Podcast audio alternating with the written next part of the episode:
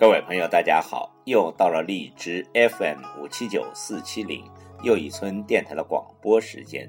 今晚要为您诵读的是网络文章《人生追求的六个阶段》。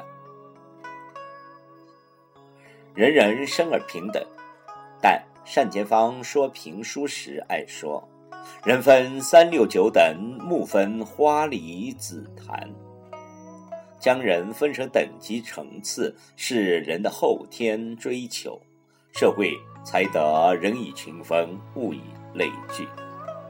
我认为应该用一个追求的不同阶段将人们分级，便于自己把握这个社会。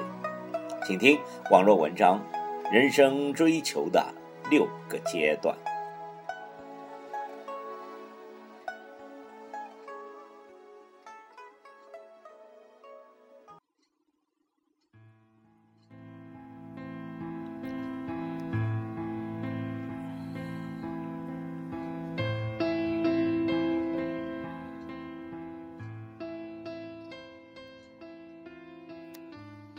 古人说：“人分三六九等。”我认为人的追求应分为六个阶段。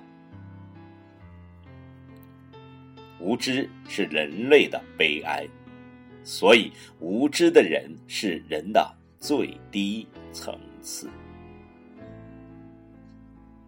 人学而知之，但也有两个层次。有知无识，有知有识。知是对事物和规律的认识，对理念与情感的明白，却限于知道和理解。所谓知道分子。识是根据所知道的东西，能对事物的发展有正确的判断，对理解和规律能够推理和把握。乃至能判断趋势，把握潮流，明确方向，预知未来。有识之士是知识的最高境界。然而，尽管有很多人具备远见卓识，能够成为先知和专家，但很多时候，他们所掌握的东西却只能停留于预言和知识而已，不能形成个人的社会能力，从而改造世界，推动社会的进步。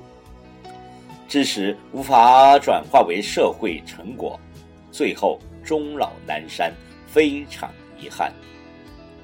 因此，有识有见，能带动社会发展的能者。是这个社会的精英，是社会潮流的主导者。一个能者，他的道德指向是非常重要的，他的道德方向与向善程度，是他能否和多大程度上为社会造福的重要指标。如果一个能者能为正义、为自由、为爱、为更多人的利益而努力，必将赢得众人的推崇与拥戴，成为领袖人物。一个能受人拥戴的人物，应该是非常理性的，却可能是一个乏味的英雄。如果他却还有情趣，还能够保持人类的许多美好的天性和纯真的童趣，能够返璞归真，能够得意忘我。能够浑然天成，那就是做人的最高境界，成为人中极品。无知、有知、有识、有能、有德、有趣。我认为人的追求可以从低到高，依次分成以上六个层次。当然，后一个层次必须是以前一个层次为基础的追求，不能单独成立的。这是我以自己的成长感悟得出的人生追求进程，供各位参考。